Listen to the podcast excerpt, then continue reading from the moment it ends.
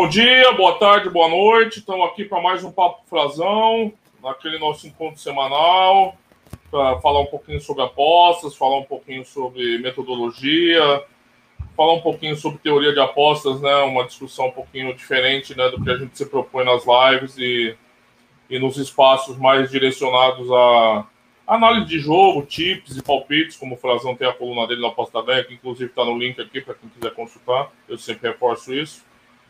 E hoje a gente está aqui de novo com ele. Primeiro, agradecer mais uma vez a presença do Frazão, né, Frazão? Obrigado por estar aqui de novo com a gente e compartilhar um pouco aí da, da tua experiência, teu conhecimento sobre apostas e sobre os temas que a gente vai abordando aqui.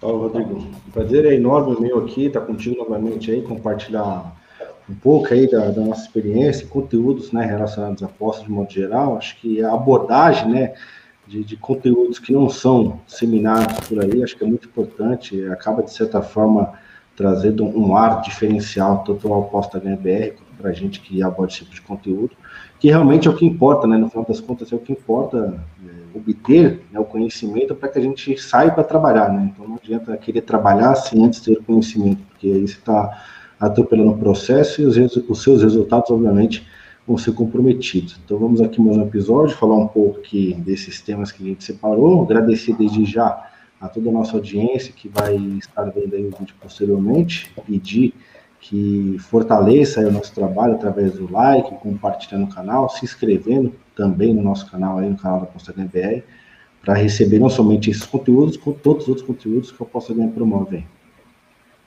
É isso mesmo. É, Frazão, hoje um tema, um tema que eu acho que também é um bastante geral, assim, né? Eu acho que está um pouquinho na base da nossa, da nossa experiência como apostador, né? Que você criou um artigo bastante completo, inclusive, né? É, sobre os indicadores para você tentar prognosticar melhor uma partida de futebol, né? No fundo, a gente já teve aqui algumas abordagens sobre como operar em live, variáveis que você considera essencial em live e outros aspectos, mas nesse caso aqui eu acho que é um artigo mais substancioso, que ali são diversos fatores que você se aprofunda em cada. Novamente, a ressalvo, o artigo vai estar aqui no link, quem quiser ler o artigo para depois ver o vídeo. Eu até aconselho, né? É, dar uma olhada no artigo antes de ver o vídeo para a discussão que a gente vai realizar aqui é, ser um pouquinho mais é, fazer um pouquinho mais sentido, né? E é os é. indicadores que você leva para criar um prognosticar futebol, né? É, basicamente pré-game, né? Mas é, é, lógico, porque não faz sentido você falar disso aqui em live, né? Porque em live a velocidade é outra e a gente vai discutir isso aqui. Quem quiser consultar esse vídeo específico do Frazão para como operar em live, o que, que ele leva em conta em live, etc. É, tá aqui no canal também, é só procurar ali. Hoje é um pouquinho como você vai tem um jogo de futebol no dia e como você vai prognosticar esse jogo, né? É, na verdade, é assim, são, são uma base, né? Uma base que é completa. Talvez você não utilize todos esses indicadores, e, e, a ordem também que foi colocada ali no, no, artigo também não quer dizer necessariamente que o primeiro é mais importante que o segundo, o segundo é mais importante que o terceiro. Eu acho que vai muito do, da forma como você trabalha, né, principalmente com relação ao clima, né, ao, ao indicador clima. Isso já, já difere um pouco aí de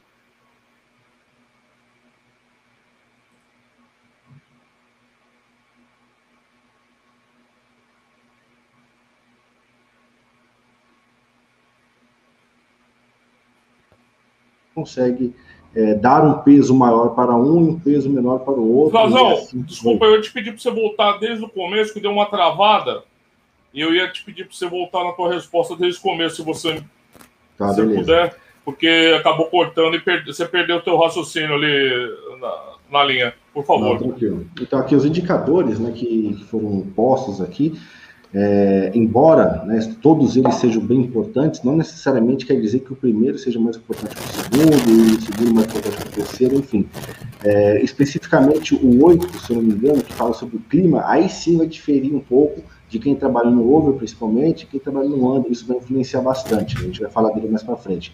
Mas, de modo geral, né, é, são indicadores que são importantes, e que às vezes a pessoa acaba ignorando, né? Às vezes acaba pegando um ou outro ali que talvez nem tenha tanta relevância assim para aquele jogo e acaba traçando aí um prognóstico errôneo do que seria aquela partida. Então, por isso que com o passar do tempo, né, com o passar do tempo você vai operando, vai tendo experiência, esses indicadores acabam sendo meio que no automático, você vai fazendo as análises meio que no automático, seguindo esses indicadores. Mas para quem está começando, acredito que seja um bom sumário para poder se apoiar e aí traçando o, o, seu caminho aí como apostador e criando seus prognósticos.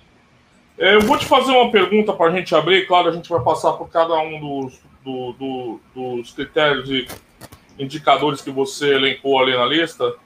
E assim, a gente sabe que hoje é, é, tem uma.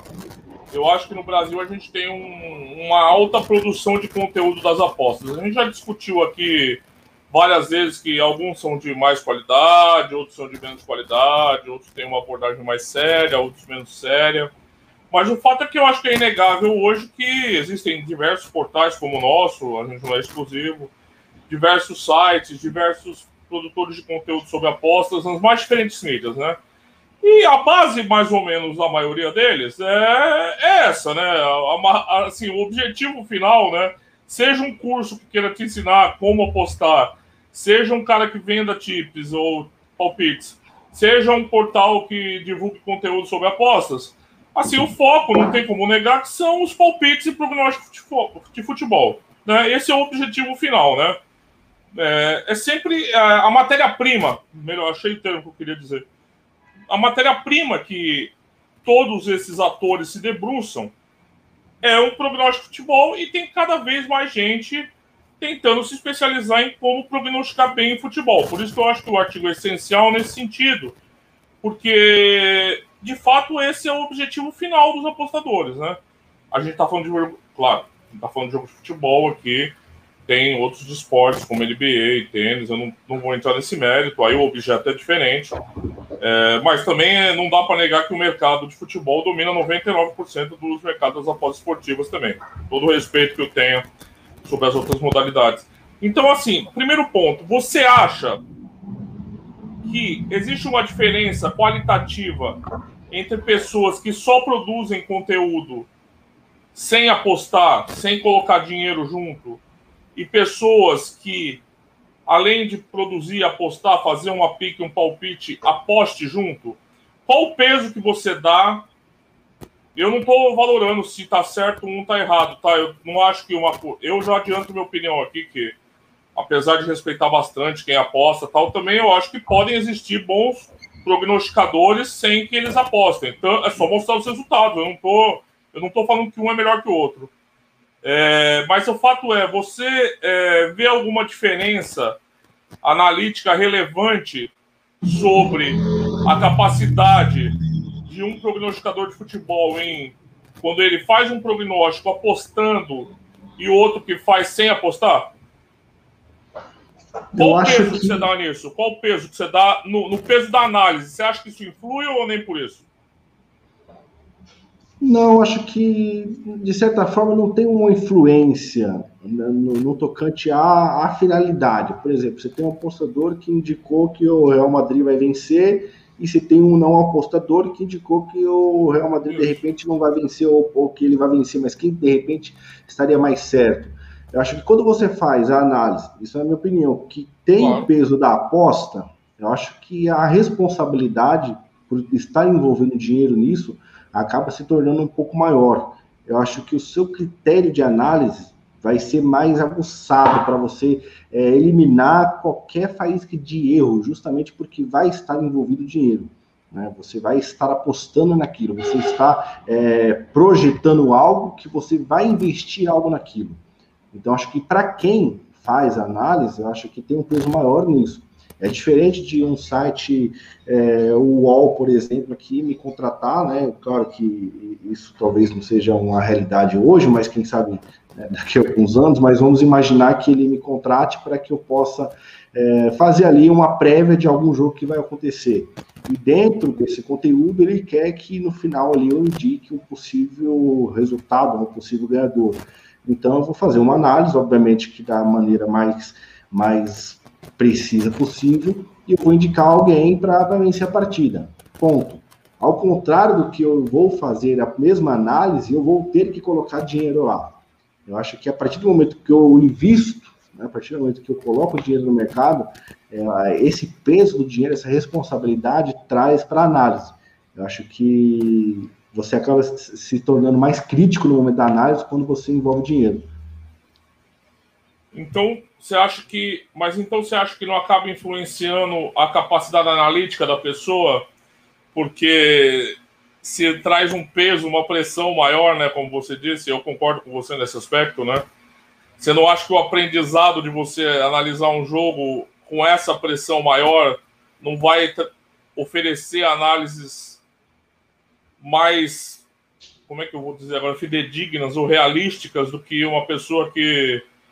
Porque a gente sabe que tem grandes portais aí que a galera só escreve pro portal, né, Frazão? Assim, eu não estou condenando, tá? De novo, não é, estou conteúdo para preencher, para preencher. É, não estou condenando, não hum. estou condenando, não tô, só estou real, realmente tentando chegar como isso acaba na ponta, sabe? É, como acaba na ponta. Porque é... alguns desses portais, por exemplo, é, eu já vi, né? Lógico, eu já vi alguns portais nesse sentido. Você vê que tem lá, por exemplo, prognóstico do, do, do, do jogo A, sei lá, vamos colocar aqui é, o West Ham que teve aí contra o Arsenal. Então vai lá, o West Ham que está na décima, décima posição, venceu os três últimos tal, e tem uma média de, exemplo, de 70% de gols. Ok. O Arsenal a mesma coisa, o Arsenal que está em X posição tal, e eu, diante disso o Arsenal pode vencer.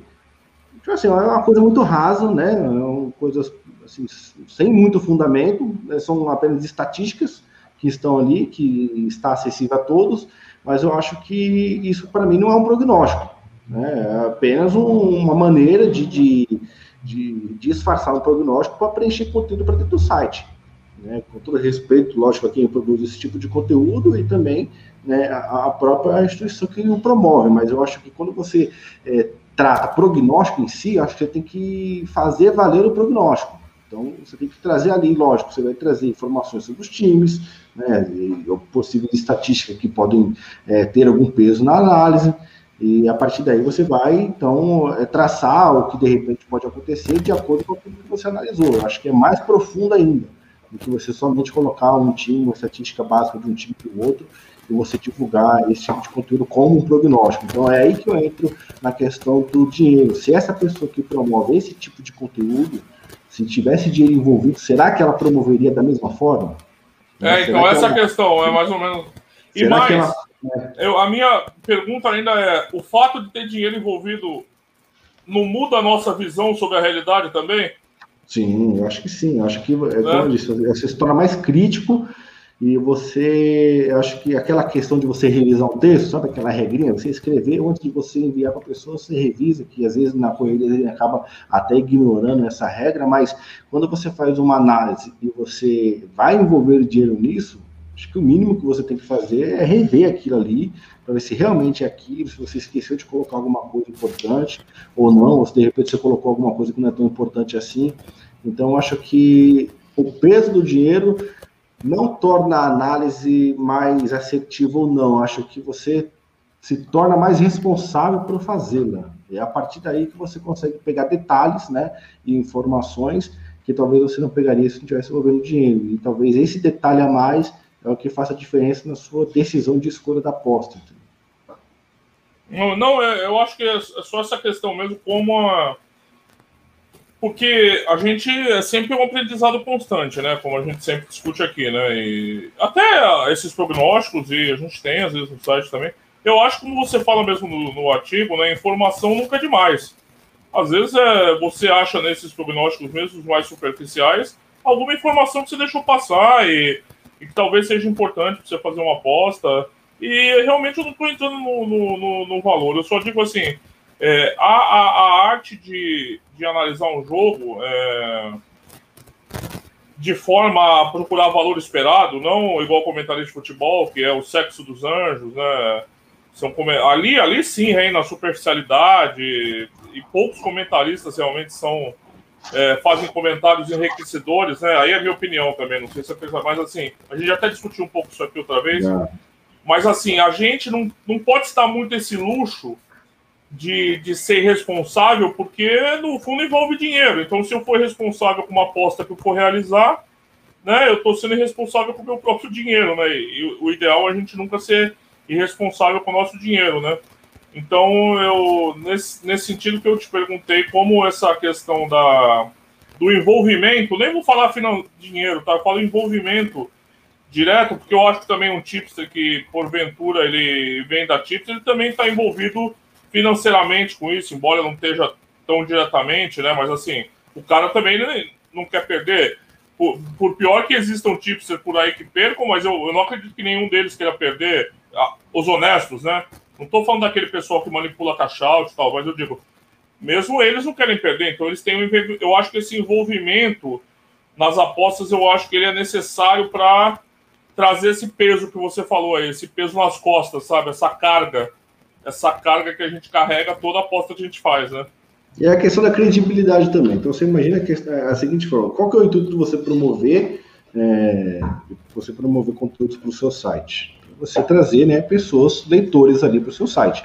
então, à medida que você produz conteúdos que, por mais que você que está fazendo ali a, a, análise, eu fiz uma análise de determinado jogo, mas eu não vou postar nesse jogo. Eu vou postar porque eu não posto, sei lá, qualquer outro motivo eu não vou postar. Só fiz análise e mandei é, a partir do momento que você produz sem a responsabilidade de ter um dinheiro envolvido, mesmo que você não aposte, mas alguém que vai ler vai apostar.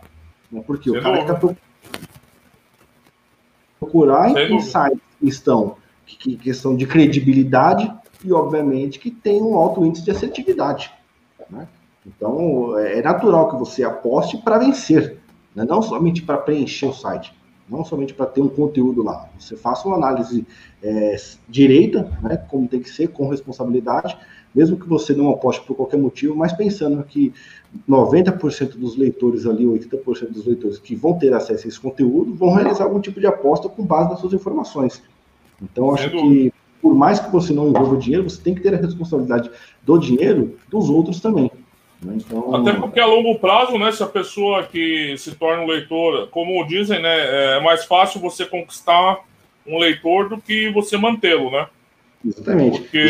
Já teve no canal, só te cortando aí. É... Não, não, fica à vontade. Com relação a, a essa credibilidade que eu, que eu citei, pessoas que vieram, né, algumas semanas atrás, depois que eu divulguei lá os resultados novamente do, da, das PICs, né, que são publicados na Posta HBR, uhum. é, falando, foram sinceros, falaram, eu tinha receio, né, de, de, de apostar na pregame, porque ali, né, tem várias informações, tal, às vezes não acaba valendo, e aí não levava muito em consideração, mas vendo aqui os seus resultados, né, eu sei que a longo prazo, eu seguindo isso daí, eu vou ter bons resultados também. Né? E a gente tem aí oito meses de parceria, são sete meses no e um no Red. Então, a longo prazo, que a gente sempre diz que é muito ignorado, essa questão de longo prazo, né? É, é verdade. Em longo prazo, você tem um resultado extremamente positivo. Então, isso traz credibilidade para o portal, traz credibilidade para quem promove, né? Então, Exatamente. é um, um ganho mútuo. O longo prazo é sempre bonito no discurso, mas quando você vai conversar com as pessoas, você, você vê é. poucas pessoas praticando essa filosofia de longo prazo. E não é só para as apostas, não. Eu acho que em geral também as pessoas não, têm, uma, geral, é. têm uma dificuldade em ver um pouquinho à frente. Eu sei que às vezes a vida não permite também que a gente faça muito planejamento, mas eu acho que é fundamental em todos os aspectos também. Eu acho que nas apostas é mais essencial ainda para você ter um panorama de avaliação, né? Para não ser injusto, né? Sim, é, sim. Porque é só o tempo, né? Eu sempre brinco que não é só volume, né? Porque tem muitas, sempre muitas perguntas. Quantas, quantos apostas é significativo para você validar seu método? É, quanto tempo é significativo? Eu acho que é uma combinação dos dois, né? Você precisa ter volume e você precisa ter um, você precisa ter um corte temporal mais longo. Não adianta eu ter muito volume em duas semanas, eu lançar 500 tips em duas semanas, que essa amostragem não vai ser confiável. Vai. Né? Ao mesmo tempo que se em dois anos eu fizer 15 apostas, também não vai ser confiável essa amostragem. Então Exatamente. é importante a gente equilibrar sempre esses dois aspectos. Mas vamos falar aqui do, do objeto do tema e começar a passar um pouquinho pelos todos os aspectos que você discutiu ali no artigo, que, né, os indicadores que você, né, lembrando aqui o frasão, o texto do frasão, então né, se alguém ou dá mais peso para determinado aspecto ou ignora outro, ou ignora aquele, é, é, eu acho que cada método vai ter um ajuste, né? Mas você começa falando muito do é, do campeonato, né? Do campeonato, né? E aí eu acho que você já traz uma informação que a gente já discutiu aqui também, né? Através das perguntas que as pessoas fazem. Ai, que mercado é bom para mim fazer tal aposta? Ai, over... canto é bom? Quantas vezes você já teve essa pergunta aqui, né? É, over halftime é bom? É, handicap intervalo é bom? Handicap asiático é bom? Mas ali eu acho que é o primeiro, a primeira tomada de posição que você toma é mercados são secundários, né? Importa é a liga, é o campeonato, né? Eu acho que é o primeiro. Você já começa com esse. Eu sei que você não dá peso para as variáveis ali, você faz uma, uma. Na verdade, você dá peso, o head to head você deixa em segundo plano, você fala que não é tão importante mesmo, mas assim, as outras você dá uma, uma igualdade, né? Mas eu acho que o aprofundamento do conhecimento do campeonato é o mais essencial. Por isso você começa ele com o artigo, ou eu estou errado? Fala um pouquinho disso, Frazão. Sim. Então, a questão do campeonato é justamente que, principalmente no Brasil, que o calendário, né? Não existe um calendário, é, não posso dizer assim, uma palavra correta, um, um, um calendário coerente, não existe. É, existe um encavalamento de várias datas de vários campeonatos ao mesmo tempo, com exceção né, desse período que estamos vivendo, é, por conta da pandemia aí, acabou que, que atrapalhou tudo. Mas normalmente você tem campeonato paulista já acontecendo, que na sequência vem o brasileiro, que já está acontecendo na Copa do Brasil, que já emenda a Sul-Americana, também Libertadores, né? E aí você vai, tem times que disputam três, os três campeonatos, Copa do Brasil e, e Brasileiro e Libertadores. E aí, partindo desse exemplo de que há equipes que disputam as três competições, quais, quais delas, né, ou qual delas vai ser mais importante para o clube. Né? Acho que fica, de certa forma, até fácil de responder que um time que disputa Libertadores, ele vai dar preferência para Libertadores, independente de, de, de estar disputando outros campeonatos, né? com exceção do brasileiro, que todos disputam. Mas aí vai depender, inclusive, do, do momento que ele vive no campeonato. Então você tem, por exemplo, um Palmeiras que já está praticamente eliminado, e que são exemplos, tá? que já está praticamente eliminado da Libertadores, e que ele tem uma real chance ainda de recuperação no brasileiro. E ele vai ter um jogo da Libertadores né, no meio da semana e um jogo importante no final de semana do brasileiro. Então, partindo dessa, desse cenário, qual é o jogo mais importante para o Palmeiras? Né? Você tem aí, então, um jogo, no meu ponto de vista, um brasileiro, porque se ele já está é, praticamente eliminado ou eliminado da Libertadores, esse campeonato já não faz mais sentido para ele. Então, você tem que levar isso em consideração o momento da equipe de cada campeonato né, e a prioridade que cada equipe vai dar para cada campeonato. E a partir daí você vai conhecendo, obviamente, é, o campeonato através da prioridade das equipes, né, e com base nisso você vai conseguindo traçar ali é, quem são as equipes que têm mais chance de vencer um campeonato ou outro, e aí você vai trabalhando, vai selecionando aquelas equipes para trabalhar naqueles jogos. Acho que basicamente você vai ter que estudar mesmo, ver o que está acontecendo no mercado, vários campeonatos, a situação desses times, para você então começar a fazer esse filtro e saber que aquele jogo tem relevância, aquele jogo já não tem muita importância para determinado time, aquele jogo já não vale mais nada para ninguém, aquele jogo tem importância para os dois. Então você tem que conhecer o que está acontecendo né, nas principais equipes, quem disputa qual campeonato, quem está priorizando qual. Né, o Palmeiras disputou todos os campeonatos aí na reta final, deixou bem claro que a prioridade era a Libertadores, né? E por conta disso é, só colocava time reserva ali, com exceção de um ou dois jogadores no Campeonato Brasileiro. Então, por conta disso, já se torna, é, em alguns casos, um, jogo mais complicado para o Palmeiras, né? Porque já é um time misto, né? Com reservas. Então, você já sabendo disso, você já se prepara, já nem vai com todo o dinheiro para o mercado, ou talvez você nem vai para o mercado trabalhar num jogo desse, porque você sabe que, todas as variâncias que tem. Então, acho que é basicamente isso. Você vai ter que conhecer os campeonatos, assistindo os campeonatos, vendo que, os times, o que está acontecendo, né? O entorno desses campeonatos, a situação de cada um, para que você então tenha uma base do que realmente funciona ali. Eu acho que outro exemplo bom que você trouxe, além do Palmeiras, acho que um exemplo bom desse, dessa questão de conhecer o campeonato e que às vezes são nuances que só quem acompanha o campeonato de dentro e direto sabe, é o Grêmio nos últimos anos, né? É, às vezes eu via muito, muito tem muito contato, contato com o apostador de Portugal, né, por causa da aposta ganha, e as pessoas não entendiam, às vezes apostavam no Grêmio com a ideia do Grêmio que a gente tem, o Grêmio sempre favorito, só que o Grêmio nos últimos anos tem sido uma equipe que tem largado o brasileiro ao léu, assim, né? Sim. E eu acho que se encaixa bem nesse caso também, né? Um, se você não tá, se você é o apostador de tabela, vai, você é um europeu que olha o Campeonato Brasileiro e só o Grêmio, olha o Grêmio, tá na final da Libertadores, então é uma boa aposta para todos os jogos do brasileiro. Não é, é bem assim, né? Porque, inclusive, né, você tem aí um, um, certo, não é nem apelido, mas um certo nome que se dá ao Grêmio, que o Grêmio ou o próprio Renato Portaluppi são copeiros.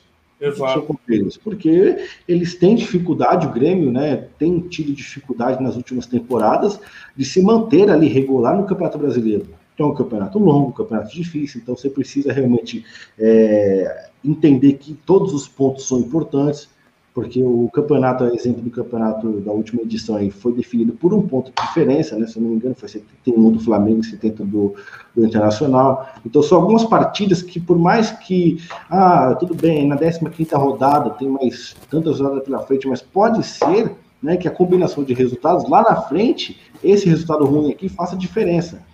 Então, até por isso, né, e por conta da regularidade dos jogadores do Grêmio, o Grêmio não consegue disputar até o fim do Campeonato Brasileiro. E por conta disso, acaba é, nadando, nadando, nadando, chega um determinado momento que estagnou. E a partir daí, eles focam né, as suas forças, unem as suas forças para disputarem os campeonatos, é, as Copas, né, em que ele está disputando, porque esses são campeonatos que estão mais próximos do título, vamos dizer assim, tem mais condições de título por mais que esteja nas oitavas da Copa do Brasil, ou nas oitavas da Libertadores, é muito mais, é, mais atingível, vamos dizer assim, do que você estar na 25 rodada do Campeonato Brasileiro em nono lugar e pensar numa recuperação para ganhar o título. Então, acho que até por isso que o, o Grêmio é conhecido como copeiro, justamente por isso. Por não ter essa força, essa regularidade para se manter no Campeonato Brasileiro, então focar suas forças nas Copas, para, quem sabe, ganhar o título, manter o seu prestígio, né, manter ali a torcida apoiando.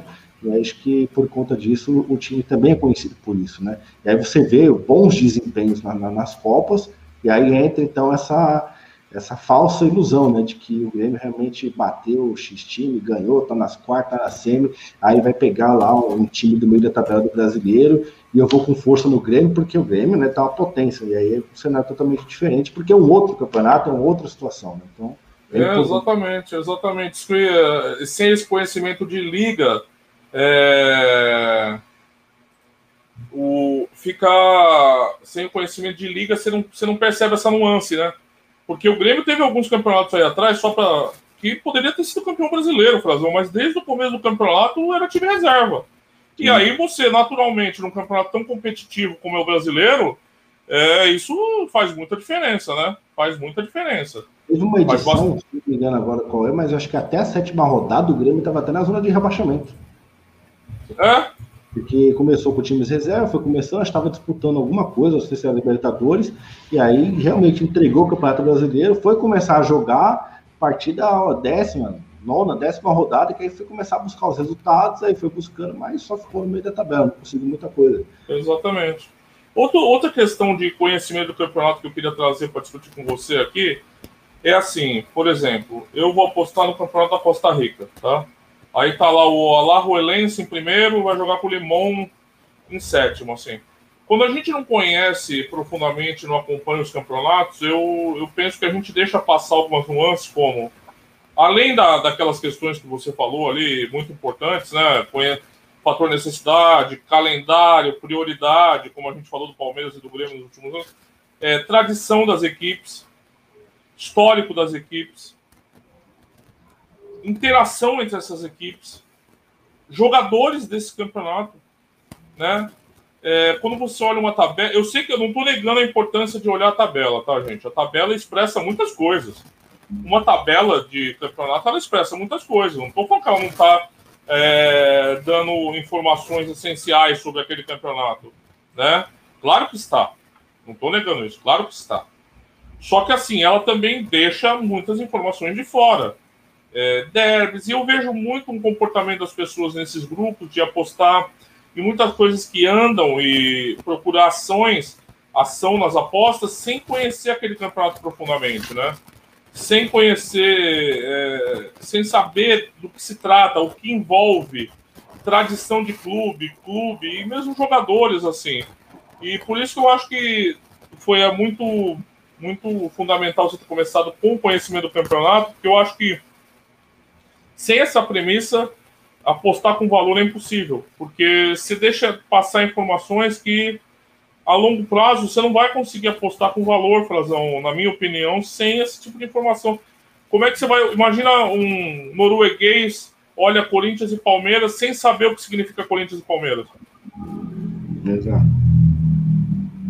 É, eu penso que, para além dessas questões, eu acho que o conhecimento do campeonato nessas nuances também de peso, de força, de equipes de elenco, eu acho que é fundamental e por isso que eu acho que realmente o artigo começar nesse sentido, né, é muito importante.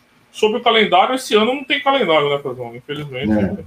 E agora com esses cancelamentos, você imagina como vai ficar? Acho que até, acho que até 2023, né, acho que pelo, talvez em 2023 aí volte ao que era então 2018, 2019. É, a gente sabe é. que 2021 a gente está não, não, não só está refletindo 2020, como está uma continuidade, né? Um continuidade de 2020 ainda pior. Ainda pior. Então, não é. Eu já ouvi algumas pessoas falando assim, tips falando ah, que 2021 está tendo reflexo de 2020. Não, 2021 está tendo a sua história individual pior do que está sendo 2020. Isso a gente está falando com três meses de ano. Né? Estamos em março aí, caminhando para o final, e a gente vê situações né, que não aconteceram em 2020. Então a gente tem esperança, nem é otimismo, né? a gente tem esperança de que alguma coisa de bom aconteça, alguma coisa de, de bom aconteça né, na, na, nossa governança de modo geral e que esse, esse impacto todo aí, né, não somente no futebol, né, mas nas nossas vidas como um todo, venha a se resolver em 2021, para que a partir de 2022 a gente possa então caminhar para um progresso, né, e aí sim voltar à normalidade do que éramos antes. Claro que é, jamais vai ser como antes, né? Jamais, jamais seremos os mesmos. Mas acho que acho que pelo menos mais um ano e meio aí para dois anos para tudo voltar aí nos eixos pelo menos.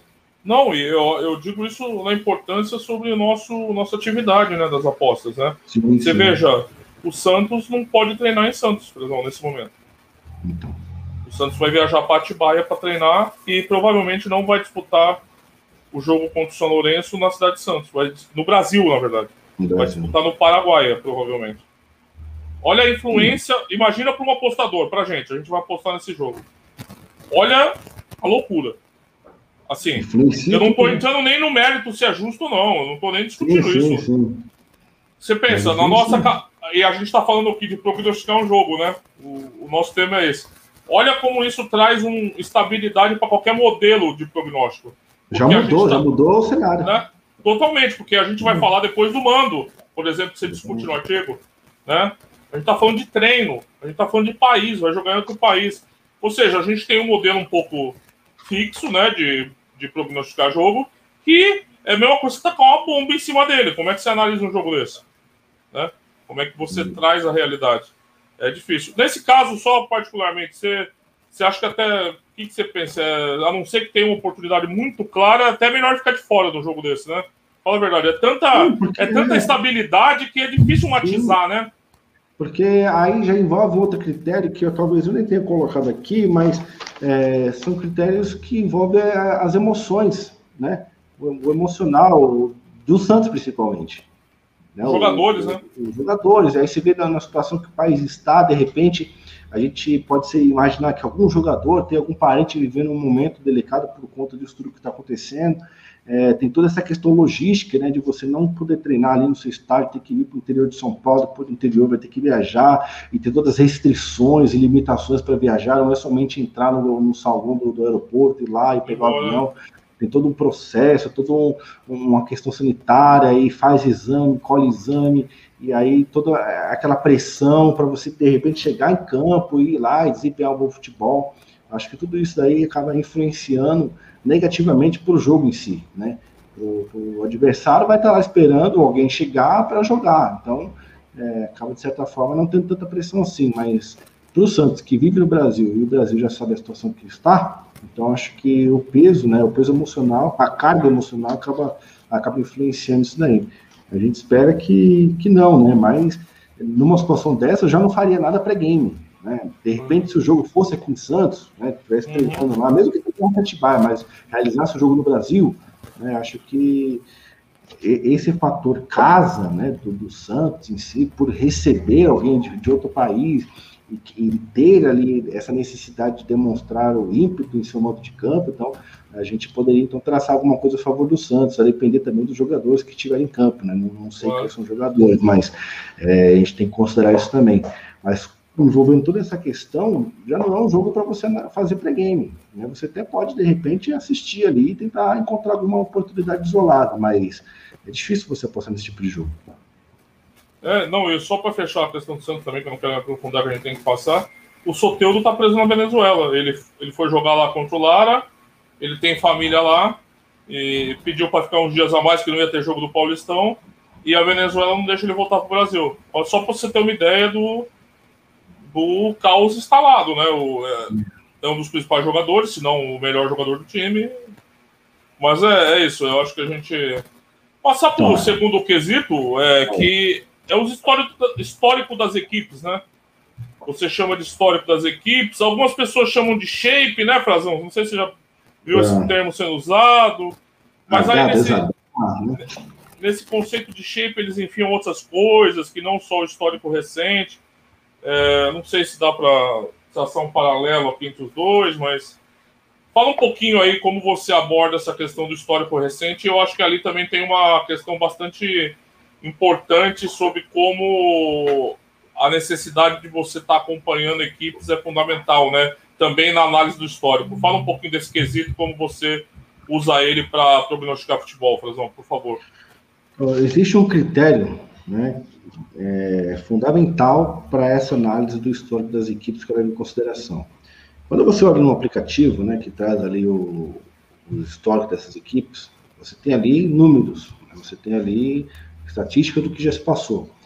Mas tem um ponto importante que você pode levar e deve levar em consideração para fazer, então, para pesar aquele resultado, né, para você colocar o peso de uma vitória, o peso de uma derrota, que é como ele jogou quem é o adversário. É isso, exatamente. Então, adversário. A gente falou isso, inclusive, sobre a campanha Internacional.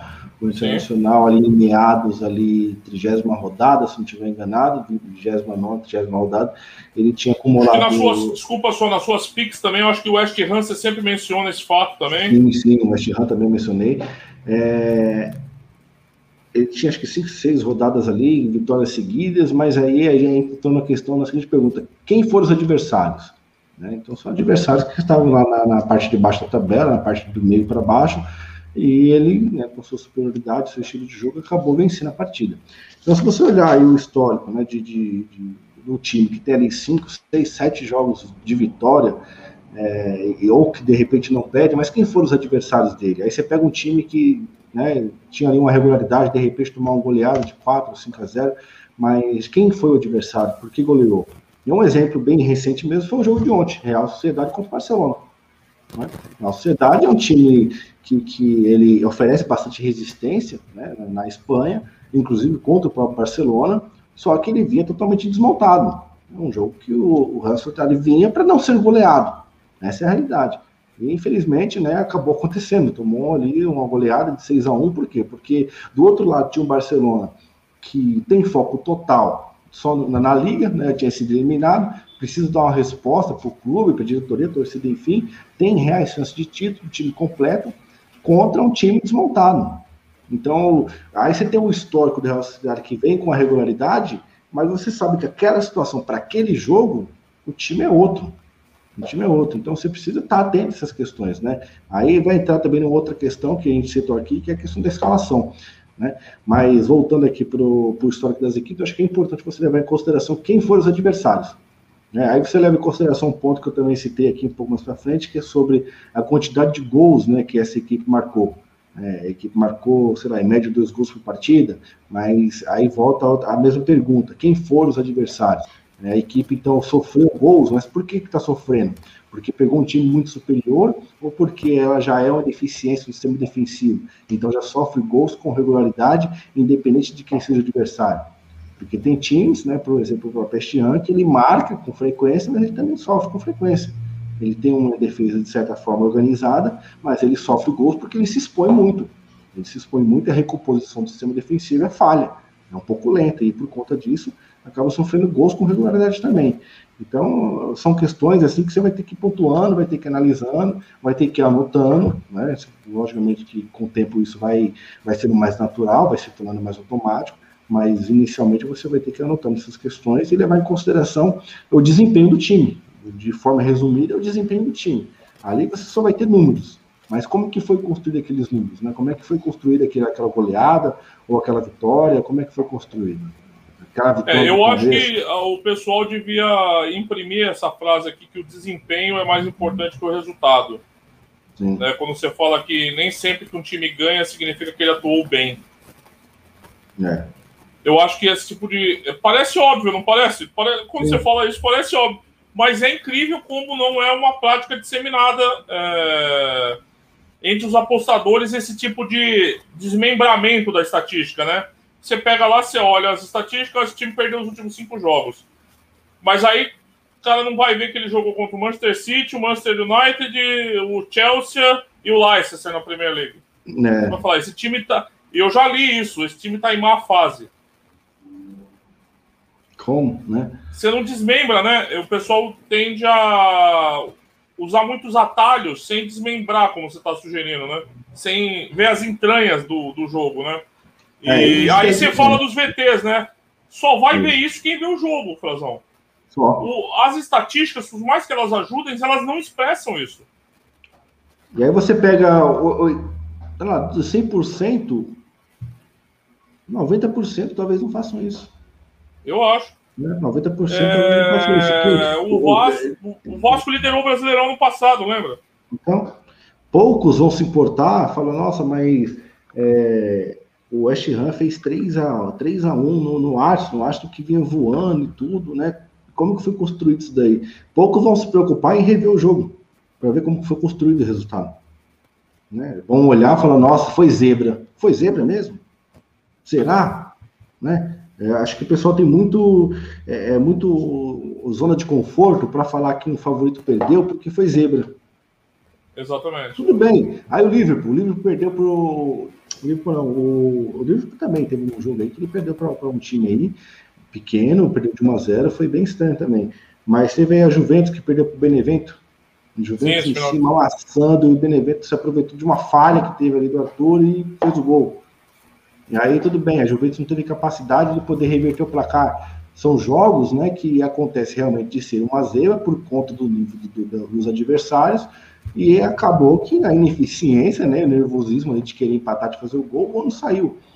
Mas são casos isolados. Mas se você pegar, por exemplo, o jogo deste ano com o Arsenal, se você analisar o jogo, você vai ver que o resultado foi justo.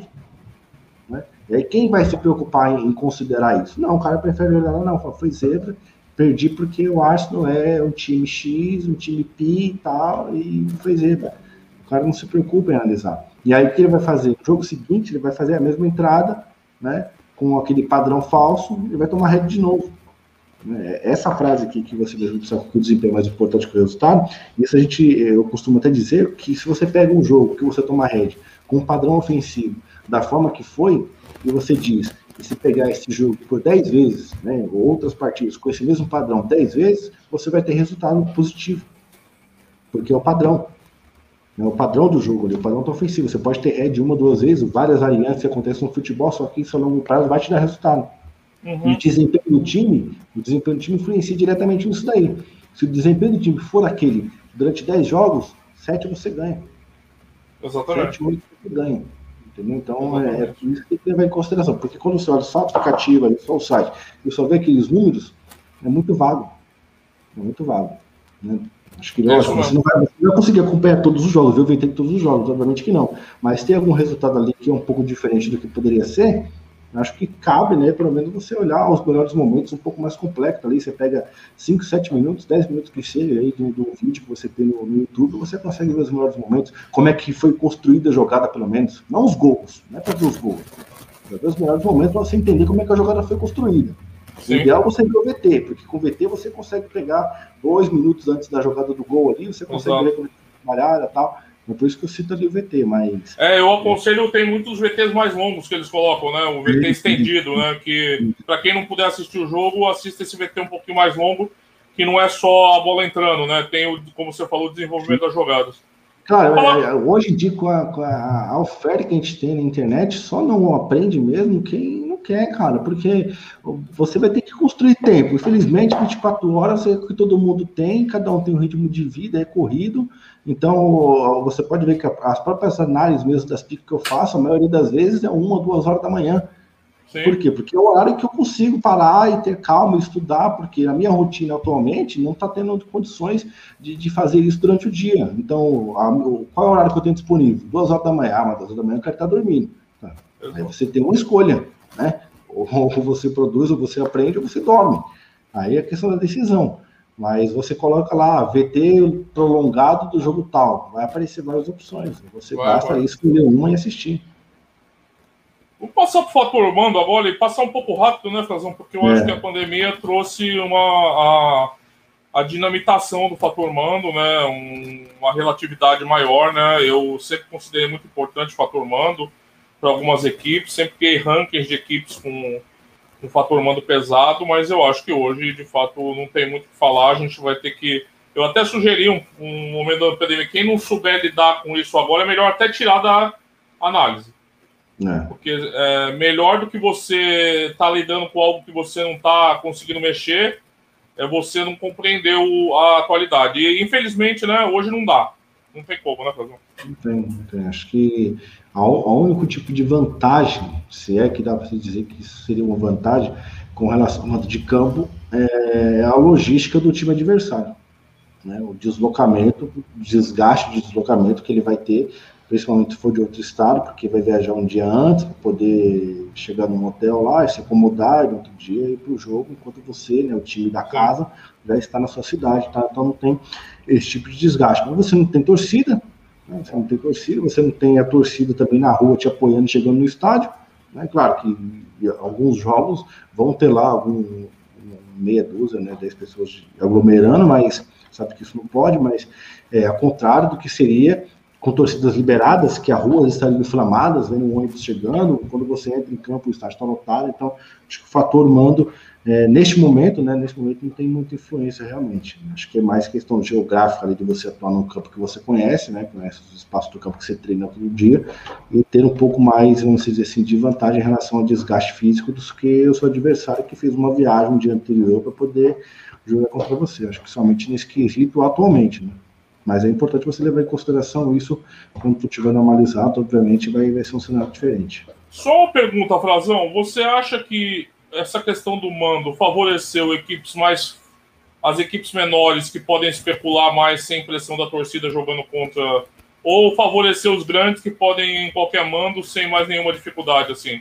Eu sei que não é tão genérico assim, mas se você fosse olhar assim o cenário atual do, da questão da pandemia, o que você acha que pesou mais? Quem levou um pouquinho mais de vantagem? Eu acho que os pequenos acabaram levando um pouco mais de vantagem jogando fora, né? Não ter, obviamente, aquele, aquele caldeirão lá gigante do, do time apoiando o time da casa. Acho que isso tornou até um, um jogo, de certa forma, mais equilibrado, pelo menos emocionalmente, para jogar. É, e, claro, você tem aí times mais fortes que jogam fora de casa, acho que não tem tanto impacto assim para relação a esses times grandes, né? Agora, quando você pega um time mediano e baixo ali para jogar contra um time grande, eles têm pelo menos alguma, um, pelo menos mais um ponto ali ao seu favor para tentar ganhar aquela partida, né? Aquela pressão você olhar e ver o Maracanã lotado contra o Flamengo, todo mundo gritando ali, 50 mil pessoas, eu acho que ali já faz o cara com a perna tremer se o cara não tiver estabilidade, só com aquela, aquela situação ali, ele já é dominado pelo medo e, o Flamengo, obviamente, acaba atropelando. Então, acho que isso, de certa forma, favoreceu principalmente os times medianos para baixo. Tá certo. Agora a gente vai passar plantel escalações, né? Que você destaca bastante a. E eu acho que volta um pouquinho também naquele primeiro. a questão dos campeonatos, conhecer os campeonatos, né? Para você saber, por exemplo, jogadores chaves, como você fala, né? Como esses jogadores impactam o time, né? É. Aqui é um pouco mais complexo, né? Porque é difícil também você ter ali um time e você saber qual a importância dos 11 jogadores em campo. Acho que acaba se tornando até humanamente possível você pegar várias equipes e, e decorar dessa forma. Mas você sabe que toda equipe você tem pelo menos um, dois, três jogadores ali que são peças chaves que comandam a organização do time e que se na falta desse jogador o desempenho do time é notável. Então tem essa influência. Você pega, por exemplo, o próprio Santos, né, que tem o Soteldo, que é um dos principais jogadores, não o principal lá do Marinho, e na ausência dele, você sabe que o desempenho é diferente. Por mais que você tenha outros novos jogadores, mas a ausência daquele jogador é diferente, não somente pela, pela qualidade do jogador, mas porque os outros jogadores já estão acostumados, envolvidos a trabalharem com aquele jogador, com o estilo de jogo daquele jogador. Então já sabe que o cara vai correr lá pela direita em determinado momento, o cara vai voltar pelo meio, então já é questão mais de entrosamento. Então é, influencia não só pela falta do jogador em si, mas como o desempenho dos outros jogadores que já estão acostumados a, a trabalhar com ele. Então você saber ali é, quem é a peça importante dos jogadores, né, dos times que você trabalha, é importante você ter isso como base, porque você sabe que na ausência dele, né, ou de um deles, ou os dois, enfim, isso vai, vai pesar na sua análise, tem que pesar na sua análise. É diferente. Né? É, a importância é a interação. Você destacou, né? A interação entre eles também é fundamental, né? Razão, a gente passa agora para o head to head, que você mesmo ali no texto você relativiza um pouco a importância, né? Quando que você acha que o head to head pode ter algum pezinho ali para você prognosticar um jogo? Aqui um aqui. É, que é o head to head, o retrospecto, confronto direto, que é head to head também. Uhum. O termo. Então, acho que. Qual a importância, você disse, né? É, quando que isso é, tem alguma relevância para você prognosticar um jogo? Depende, depende do, do, do, clássico, vamos dizer assim, se é ou não um clássico. Acho que já uhum. começa por aí. Quando você tem um jogo que é um clássico, então já muda totalmente a sua visão para o jogo. É, você vai ter que analisar, obviamente, o, qual é a história né, daqueles times ali, se realmente há um, uma rivalidade assídua, se é considerado como um clássico na região ou não.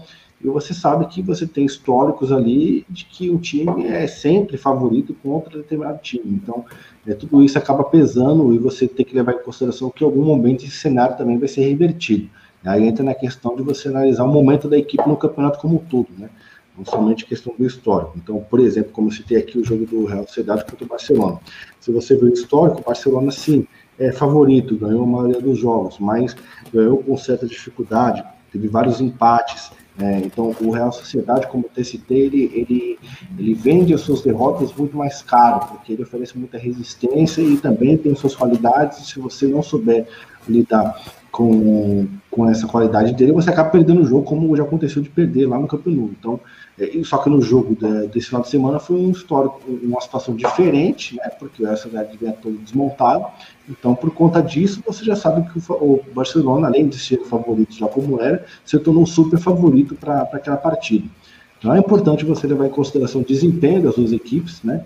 Aí entra na questão do desempenho que a gente falou novamente, e ver se realmente aquele, aquele jogo é tido como um clássico, qual a importância desse clássico ou não, para dar um peso diferente para aquela partida. Você acredita muito nessas ideias de um time é freguês do outro, aquele asa um time é asa negra do outro? É mais ou menos está relacionado com esse confronto direto, head to head, né? Você, como é que você trabalha esse conceito? Pesa para você isso? Ah, tal time é freguês do outro. Então, você tem assim, um histórico, por exemplo, os Corinthians e São Paulo, que o São Paulo é freguês do Corinthians. Mas você sabe que o jogo em si, o jogo em si, ele não, não é aquele jogo que realmente o Corinthians sempre foi favorito. É um jogo que, na maioria das vezes, acabou acontecendo de vitória do Corinthians, mas que foi um jogo disputado, que o São Paulo também buscou seu resultado. Então, eu acho que essa, essa vamos dizer, pressão, né, uma pressão psicológica dos, dos jogadores entrar e falar, mano, vocês já estão aí há oito jogos, né, sem vencer os caras, então você precisa entrar lá e vencer. Acaba sendo até, de certa forma, prejudicial para o time que é o freguês, né, vamos dizer assim, porque ele já entra com aquela pressão não somente de vencer porque é um clássico, mas sabendo que já você já está sete outros jogos sem vencer. Então, de certa forma, acaba sendo um pouco prejudicial. Tá certo. Agora eu acho que é um dos quesitos mais importantes aqui, que eu acho que é uma informação mais. que é os gols marcados e gols sofridos, né, Frazão? É, fala um pouquinho disso aí e como você aborda isso pra, na, na, no teu método de prognosticar o jogo de futebol. Você pega, por exemplo, aí o, o, novamente lá o histórico, né, do, dos dados do, do do aplicativo, você tem lá a média de gols, você vê que ele marcou com regularidade, e você também vê que o outro time adversário também marca com regularidade ou sofre. E aí vem muito, essa parte é uma das partes que vai muito de conta com o desempenho da equipe. Né? Se você pegar o histórico aqui do Wolverhampton, né, ele é um time que ele tem pouquíssimos empates pouquíssimos empates. Você pegar o histórico de 20 jogos, né, talvez agora tenha mudado, mas eu vi isso aí uns 15 dias atrás. Se você pegar o histórico de 20 jogos, ele tinha dois empates. Por que dois empates? Porque é um time que ele. Aí vem o estilo do, de você conhecer a equipe. É, ele propõe o jogo para vencer o jogo, ou vencer ou perder. Isso, essa é a característica dele. Ele não, ele não trabalha o jogo para empatar. Ele ou tá ganhando, tá ganhando o jogo e vou segurar aqui o resultado para poder empatar, ou realmente está empatando e não consegue vencer, então ele segura ali para poder empatar. Não, a característica dele é ir para cima e marcar. Por conta disso, obviamente, ele cede espaço para o seu adversário. E por mais que ele marca gol com, com regularidade, essa postura dele também faz com que ele sofra bastante gols. Uhum. Então já é uma característica individual daquele time. Então isso daí também tem que se observar. E aí vai muito do adversário. Você pega, por exemplo, o histórico aí de 5, 6 jogos aí que o time marcou gols nesses 5, 6 jogos, mas contra quem foram os adversários, né? Meio que os tópicos estão interligados, então, de certa forma, um vai interligar no outro, né? Então, um vai poder Sim. pegar informação do outro. Então, por mais que eles estejam aqui separados, você nota que conforme você fala de um, automaticamente você tem que puxar mais um ou dois, porque eles realmente fazem parte. E aí você tem o histórico aí, se eu não me engano, contra quem era o Master City. Tem um outro time agora que eu esqueci que estava aí a cinco jogos sem tomar gols. Né? Uhum. E aí, por quê? Porque aí você vê os adversários, os adversários grandes, não sofria gol. Então isso daí já é um problema do adversário que marcava com frequência? Não. Isso aí já é uma qualidade do adversário. A qualidade defensiva do adversário, que ele realmente não sofre gols. Então é um, uma, um indicador um pouco complexo que vai ter que fazer várias comparações, é, pegar vários tópicos, né, entre eles, os subtópicos, vamos dizer assim, para que você possa então traçar qual é a importância daquele jogo para aquela determinada equipe. Né, porque tem uma equipe que realmente sofre gols porque tem a falha defensiva, tem equipe que marca com frequência porque é, é bom no ataque realmente, mas também toma gols, porque deixa o espaço aberto, então, tem equipes que marcam e não sofrem, então você precisa avaliar todas essas questões mesmo. Quem são os adversários, quem foram, o momento da equipe. Então, é bem mais amplo, vamos dizer assim. Entendeu? Não, eu acho que é fundamental as pessoas perceberem que você esquematizou ali, separou, mas essas variáveis trabalham juntos, né? Sim, no método sim. de prognóstico de futebol, é uma coisa tá grudada na outra ali. E você acaba tendo que trazer uma coisa da outra. Não tem como você isolar muito nessas né, coisas, né? conhecimento do campeonato está diretamente associado a jogadores importantes de cada equipe, porque é um conhecimento concorrente ali, né? Ali você tem que esquematizar, mas de fato a interação, é... a interação é que é o diabo da coisa, né? Porque é. é ali que é a maior dificuldade, né? Como é que você vai integrar tudo aquilo, né?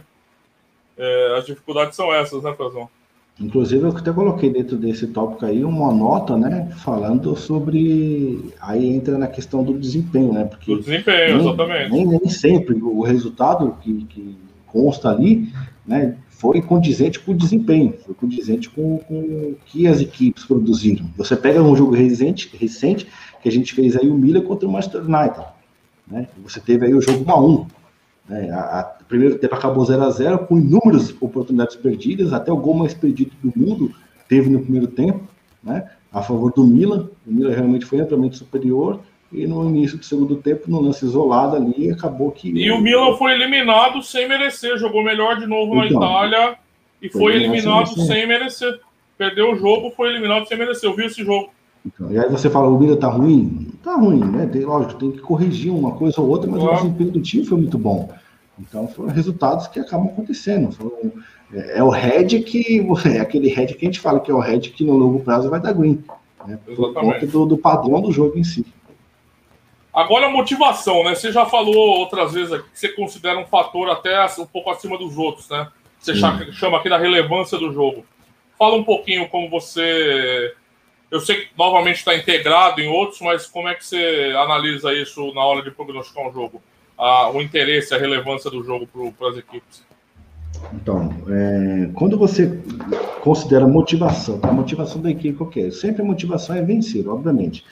Mas quando você pega um jogo, um clássico, né? Isso daí já é o óbvio, o clássico. Todo mundo vai querer vencer o clássico. Quando você pega um jogo que, se você vencer, você tem a possibilidade de entrar no G5, de entrar no G4. Né? E para o outro time, isso talvez não faça diferença porque ele está no meio da tabela. Então, obviamente, que para aquele time que tem essa possibilidade de avançar na tabela e conseguir ali uma posição mais expressiva, a motivação, no caso, a, a necessidade de vencer e a motivação por essa vaga se torna muito maior desse time. Então, você já fica de olho a favor de coisas, de mercados a favor desse time. Aí você vai avaliar a questão da tabela, como que ele está na tabela. Aí você tem a parte de baixo também, que é uma motivação você sair da parte de baixo da tabela. Então são times que estão brigando para sair da zona do rebaixamento ou para ganhar pontos e não entrar, né, e não correr risco de entrar na zona do rebaixamento. Então você vai ter que analisar o time, a situação do time na tabela, para que você consiga descobrir qual é a motivação dele naquele momento. Né? Você tem times que estão. E o peso, né? E o peso é, que ela vai ter, né? Eu, eu considero o peso é, motivacional melhor, essa palavra pode ser melhor, mas eu considero assim a pressão, a pressão menor para quem está brigando na parte de cima para subir, né, para entrar no G4, entrar no G5, do que quem está brigando para não entrar no rebaixamento. Entendi. E o peso ali, é a questão do peso. Se você pegar um time que está ali uma posição acima, duas posições acima da zona de rebaixamento, ou que esteja na zona de rebaixamento, mas para não entrar ou para sair dela, a pressão psicológica ela é maior do que o time que, ó, se eu ganhar, eu entro no G4. Se eu ganhar, eu entro no G5. Porque de repente, se ele não ganhar naquela, se ele não conseguir entrar naquela, ele sabe que ele vai ter né, outras rodadas para poder se recuperar. Mas quem perde lá embaixo, sabe que cada vez que perde, mais distante está de sair, né, e a pressão aumenta. Então, acho que boa parte, né, claro, a gente tem é, times, aí, por exemplo, foi o Botafogo, que por mais que, que tivesse ali apoio da torcida, acho que o time em si não, não ia escapar do rebaixamento pelo desempenho do time. Né? Mas por mais motivado que tivesse, é, né, Por mais motivado que tivesse, não tinha como. O Botafogo realmente é aquela. É, Mas sei. aí volta novamente, né? A motivação é um pedaço, a qualidade sim, sim. do time é outra, exatamente, né? Exatamente, Mas você vê times que realmente foram influenciados né, pela, pela pressão, pela pressão do rebaixamento né? Aquela pressão de eu preciso vencer, eu preciso vencer, vou ser rebaixado, e isso gera erros, né? Erros grotescos durante o jogo que vai te ocasionar mais derrotas. Então, é uma coisa vai puxando a outra. Mas para eu pesar, eu prefiro muito mais apostar em quem, em quem está motivado a subir do que quem está motivado a sair do, do rebaixamento. Então, acho que é peso, dá para você fazer a separação. Mas é importante você considerar principalmente a questão da tabela é, a motivação né, da, da, questão de, de subir ou descer, quem está no meio da tabela, né, a motivação ali, de repente, seja a mínima possível, mas claro que o objetivo do jogo é ganhar, mas questão de motivação de ganhar a partida é isso. E aí você tem outras questões, você deve avaliar se realmente o salário dos jogadores né, estão em dia, porque por mais que haja essa motivação de vencer, mas também você sabe que o, o time está enfrentando um problema político e com atraso do salário, isso também pode mudar o desempenho do time. A gente viu várias vezes isso acontecendo ao longo do campeonato aí com algumas equipes. É, o São Paulo, inclusive, é um exemplo disso. É, que, que, teve problemas com a comissão técnica, né? Então, tudo isso influencia no desempenho do time. Então, todas essas questões você precisa avaliar. A gente está falando aqui da tabela especificamente porque fica mais, mais simples de compreender, mas existem outros fatores né, a serem considerados. Tá certo, acho que também eu concordo, acho interessante também. E lembrando sempre, né, compor, né? Agora, o, aqueles até já tinha adiantado no começo do vídeo aqui o fator 8, né, que eram as condições climáticas, né? Que é o único que você dá uma. Até você falou, a Gali eu falo de over e under, até, né, numa associação mais direta, assim, né? Fala um pouquinho aí de como você trabalha essa questão das porque apesar de hoje os gramados estarem melhores, né, Frazão? Imagina, a gente que vê futebol há muitos anos melhorou bastante, né? Em, aqui no Brasil, né? O, a qualidade dos campos de futebol, etc. Mas outro dia, no São Paulo e Santos, no Morumbi, você viu como ficou o gramado, colapsou o gramado de água, né? Em alguns momentos ainda Isso tem que ser um fator levado em conta, né? Às vezes, por exemplo, na Europa, que são um cara que após a Europa, tem neve. Isso muda totalmente o jogo, né? O campo fica congelado, fica com gelo, né? Então, acho que fala um pouquinho aí como você insere no teu método de prognosticação os fatores climáticos e que peso que dá, ou você vai variando dependendo do jogo, como é que você faz? Como é que você opera isso aí? Então, acho que vai muito do que eu te falei, do, que eu falei aqui no, no, no, artigo, a questão do clima também pode influenciar também na parte de quem trabalha no mercado de under, quem trabalha no mercado de ouro. Horário, né? Aquele jogo do domingo de manhã, né, Frazão? Exatamente. Falou, Aí né? você pega, por exemplo, o jogo aí 11 horas. Apesar de ter poucos jogos, mas ainda, né, as organizações ainda insistem em colocar 11 horas um jogo, principalmente no Rio de Janeiro, como acontece. Ou no interior de São Paulo, né? É muito natural também, às vezes, no interior de São Paulo, você acaba vendo um jogo 11 horas da manhã do domingo, né? 11 horas da manhã do domingo, meio-dia, você é. jogando lá, derretendo, tipo, não tem rendimento, não tem condição física de você render em alto desempenho. Não é tem, isso é questão humana, não tem como tem como. Você vai correr ali 20 minutos, 25 minutos, mas daqui a pouco os caras estão se entregando, vai ter que ficar fazendo várias paradas técnicas para recompor ali e tudo mais. Então é um jogo que realmente é difícil de você trabalhar. É difícil, porque ou você tem uma oportunidade muito explícita para você buscar ali nos primeiros 25 minutos de jogo, ou acabou. Acabou. Porque, a não ser, lógico, a não ser que vire o tempo acontecer alguma coisa que isso mude o desempenho do time, mas naturalmente isso não acontece. Então já é um jogo difícil de se trabalhar. É, você pega esse, esse, jogo especificamente, esse tipo de horário, então você tem que descartar ali do, do, do, do, da sua lista de trabalho, não tem como você trabalhar nisso. Teve um exemplo também no jogo de Corinthians e Palmeiras, naquele né, jogo que o, o Corinthians foi acometido aí por vários casos de Covid, o Palmeiras também entrou com time misto. 2 a 0 para o Palmeiras e o, o Corinthians foi buscar 2 a 2 Sim, sim, sim. E aí aquele jogo frenético, estava até com a chuva fraca, né, em São Paulo, já era noitezinha, então estava um clima bom, jogo rápido, corrida, a bola corria muito bem. E eu fiz uma entrada no over limite, né, para sair mais um gol por volta de 75 minutos. E aí a chuva apertou de uma saiu forma. Saiu o mundo, eu lembro desse jogo, saiu, saiu o mundo. Né? Ou seja, influenciou negativamente para mim. Mas aí a partir daquele momento, para o cara que trabalha no under, né, ele viu que a bola não corria, que os jogadores faltava colocar uma viseira assim por causa da água que batia no rosto. Então o cara que trabalha no under pode se aproveitar daquela oportunidade. Né? Ah, por exemplo, por que, você não fez? Eu não fiz porque eu não tenho médico, porque eu não trabalho no under. Né? Claro. Então, a oportunidade estava ali. Você que aposta, você que trabalha, você sabe que existem oportunidades para isso. Né? Eu, eu, vejo jogos que ah, existem várias oportunidades para o mercado de escanteio, mas se eu não estou proposto para trabalhar escanteio naquele jogo, eu não faço. Né? Não, não, não, não me sinto é, hoje, hoje em dia, eu não me sinto mais forçado a entrar porque eu estou vendo alguma coisa explícita. Claro. Antigamente você via e saía postando em tudo. Hoje não. Hoje não preciso disso. Então, é, você vê situações que acabam mudando de repente. Então, assim, o jogo acabou que foi totalmente modificado, a bola parava toda hora, a bola não corria, ficava nas postas d'água, enfim, foi um jogo que o clima influenciou influenciou na, na minha aposta diretamente. Inclusive foi 2 a 2 o jogo lá e tudo em não. Então, são situações que você tem que avaliar. Por exemplo, o jogo à noite. O jogo à noite você tem, lógico, é, um clima mais favorável, né? um clima mais fresco. Os jogadores conseguem se desempenhar melhor. Né? Obviamente, se não estiver chovendo, isso também influencia. Então, tudo isso você tem que levar em consideração. Na Europa, né, que tem aquela questão da neve, então você está jogando, daqui a pouco começa a nevar, né, e aí o campo começa a ficar tudo branco, coloca aquela bola laranja, então isso também já influencia. É como se fosse o Murumbi, como ficou encharcado aqui naquela ocasião. Então uhum. o, o, jogo não anda. Então são, são situações que se precisa levar em consideração sim. É, você fala de outro aspecto importante que a gente está sempre envolvido por causa da Libertadores, que é a altitude, né, Frazão? Isso, esqueci de comentar aqui, realmente a altitude. Então, é, a altitude, até coloquei aqui que falta oxigenação né, do, dos jogadores. Para quem mora lá, nasceu. E Velocidade da bola também, né, Frazão? Para goleiro.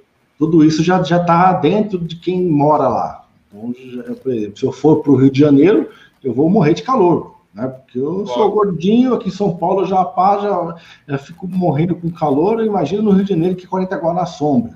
Então, já sofro. Então, o cara que não está acostumado com altitude vai jogar 3 mil metros, 3.500 metros de altitude, só do cara chegar na cidade ele já começa a passar mal. É verdade, é verdade. Você imagina o cara jogar, correr atrás da bola, velocidade da bola e como é que muda. Você vê um exemplo disso contra o próprio binacional Eu nem, nem lembro onde que é que, que. Peru. Peru, então, por São Paulo. O time de São Paulo foi lá, fez 1 a 0 né? No segundo tempo já não existia mais time, todo mundo ali quase com o balão de oxigênio nas costas. E o Binacional foi lá e virou o jogo. Por quê? Porque jogou ruim demais, um time ruim, apoiando de todo mundo, sofreu acho que Foi massacrado, né? Massacrado. Do River, depois foi oito do River de novo, só ganhou do São Paulo, porque o São Paulo não soube aproveitar as oportunidades que teve para construir o resultado, né? E foi influenciado também pela sua ineficiência, mas também pelo desempenho dos jogadores por causa da atitude. Então, é, são exemplos que realmente. É, Não, te dar um exemplo, eu apostei um bom time, que é o Wanderers do Uruguai, ganhou do Bolívar em casa, é um bom time. Eu peguei um handicap mais dois, tomou de 6 a 0 na Libertadores. Então. Teve uma expulsão e tal, mas é, é o poder de La Paz também. A seleção é, mas... da Bolívia é competitiva contra Brasil e Argentina lá. Sim, sim. Né? Não dá. Então, então você tem razão. Eu acho que às vezes eu vejo, eu vejo o brasileiro sem saber direito. É, ah, o Flamengo vai jogar com o Emelec, tem altitude? Não tem altitude. O pessoal, é. às vezes, nem para olhar as cidades que vai jogar, porque quando vai jogar Libertadores, realmente é, tem essas nuances, né? É, é, não é fácil, né? E não é mais só Quito e La Paz, né? Não. Você tem várias cidades, né? Tem uma cidade aí que eu esqueci qual é, que vai ter nessa Libertadores, inclusive, de um novo time aí, que é 4.200 metros. Mais alto que La Paz mais alto, ainda. Mais alto que La Paz. Você imagina, vai ter que jogar lá. Ter que jogar lá. é verdade, é verdade. Você tem que levar em consideração, não adianta. Você até pode, você até pode fazer as apostas de forma aleatória. Você tem, você tem essa opção, né? Mas você até pode ganhar essas apostas. Eventualmente você até pode ganhar essas apostas. Só que aí já entra uma questão que a gente já discutiu aqui sobre os objetivos né, que você tem no mercado das apostas esportivas. Qual é o seu objetivo? O objetivo é ganhar uma, ganhar duas, né? Eu ficar ali trocando dinheiro com a casa, de repente é um hobby seu que você pega um dinheiro para queimar mesmo e apostar, então não é muito seu objetivo. Agora, o cara que quer ser lucrativo a longo prazo, que quer ter isso daqui como uma forma de investimento, ter alguma fonte de renda com isso daqui, precisa levar em consideração todos esses aspectos, sim. Parece chato, parece cansativo tal. Ah, é muita coisa para se ver, não precisa disso tal. Aí vai muito de critério de cada um, né? O conteúdo está aí, a forma que ele é absorvido depende muito de cada um. Então, acho que vai depender muito da, das suas escolhas, dos seus objetivos. E, e se quiser pagar para ver, né? Quiser ignorar, ignora. Né? Lá na frente, você fala para você mesmo se tinha importância ou não. É verdade. Agora a gente vai para o último quesito, que também não deixa de ser menos fundamental do que os outros, que é você estar tá atento ao noticiário, né, Frazão? Porque você falou de várias coisas aqui, como jogadores, clima, é, campeonato, é, motivação e interesse, e a gente acaba tomando muito contato com todos esses tipos de informação através das notícias, né, Frazão? Sim. É, então acho que é um ponto fundamental você estar tá bem informado, né? Fala um pouquinho aí como você trabalha noticiário nas apostas?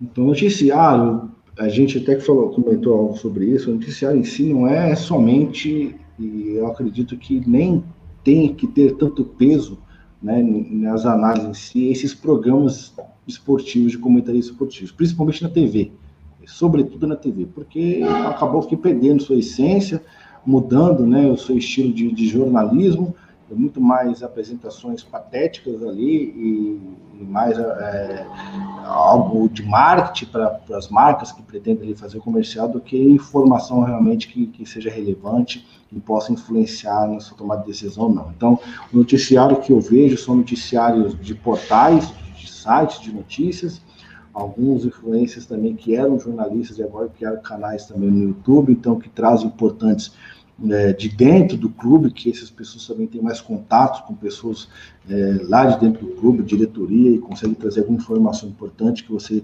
consegue se antecipar, ou pelo menos é, ligar o alerta e ficar acompanhando aquela situação.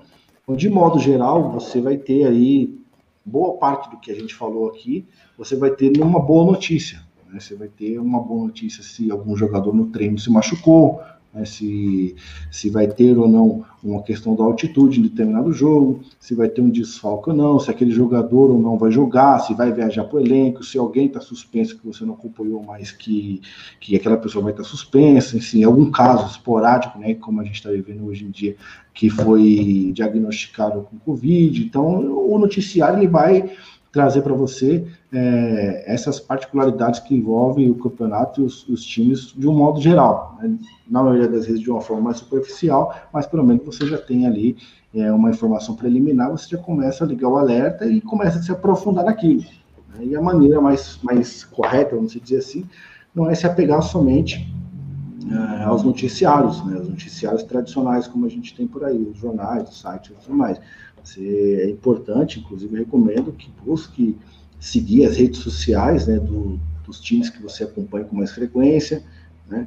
Você procurar saber quem são os jornalistas setoristas daquele time, porque eles conseguem te antecipar informações que, principalmente no Twitter, que às vezes vai demorar algumas horas para poder chegar no portal e ser divulgado no site, mas que ele já antecipou lá no Twitter dele. Então, claro, é difícil você acompanhar, né?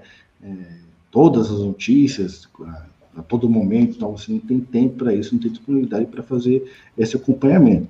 Mas você fazendo o filtro ali de alguns times importantes, você liga ali a notificação do seu celular, subiu lá uma notícia, você olha ali mesmo se tem relevância ou não, porque ele já coloca ali uma chamada da matéria, né?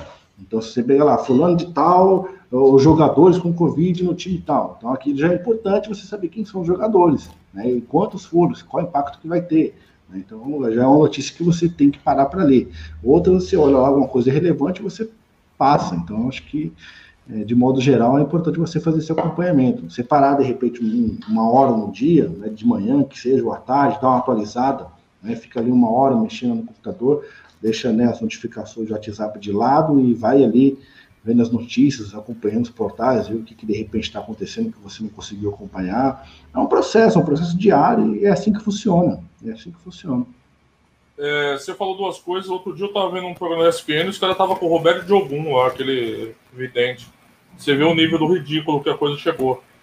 Quando você fala aí de informação, então eu posso entender que você procura uma informação mais limpa, mais pura, mais informativa, menos opinativa. É isso? Sim, sim. Sim. A, a opinião... Direta da fonte, assim, mais descritiva para você analisar, Exatamente. não para alguém, não analise, análise de alguém. Sim, exatamente. É a informação como ela é. A informação como ela é. Não procuro saber a opinião do, do, do jornalista tal sobre tal acontecimento. Não é isso o foco. É o que está acontecendo no clube. É notícia real que está acontecendo. É, a partir daí, com base nessa notícia, eu decido, né? Decido no, decido no sentido de que se aquilo vai ter relevância para mim na análise ou não. E aí, a partir daí, eu, eu, eu coloco o peso e faço os meus prognósticos por conta disso. Até porque eu acho que se a gente fosse apostar com base nos especialistas da televisão, Nossa. a gente ia falência rapidinho, Frazão. É, com certeza. Bom, a gente falou bastante aqui hoje, abordamos todos os tópicos. Convido todo mundo a ler o artigo que está aqui na descrição, como artigo referência, o artigo do Frazão sobre como prognosticar bem futebol. Quero agradecer a presença do Frazão aqui mais uma vez.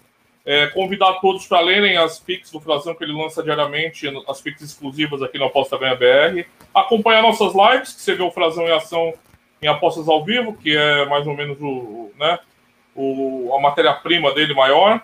E, Frazão, obrigado mais uma vez aqui, mais um papo bastante interessante. E deixo aqui meu abraço e agradecimento. Até a próxima. Valeu, Rodrigo. Eu agradeço aí é, novamente a oportunidade. A gente está debatendo aqui assuntos importantes sobre a aposta do futebol, é sempre muito enriquecedor. É, pedir novamente aí a todos que deixem o seu like, comentem aqui, deixem aí a opinião de vocês, sugestões de temas também. Se inscrevam no canal, ativem notificações e até uma próxima oportunidade. É isso aí. Abração, Frazão. Até a próxima. Valeu, um abraço.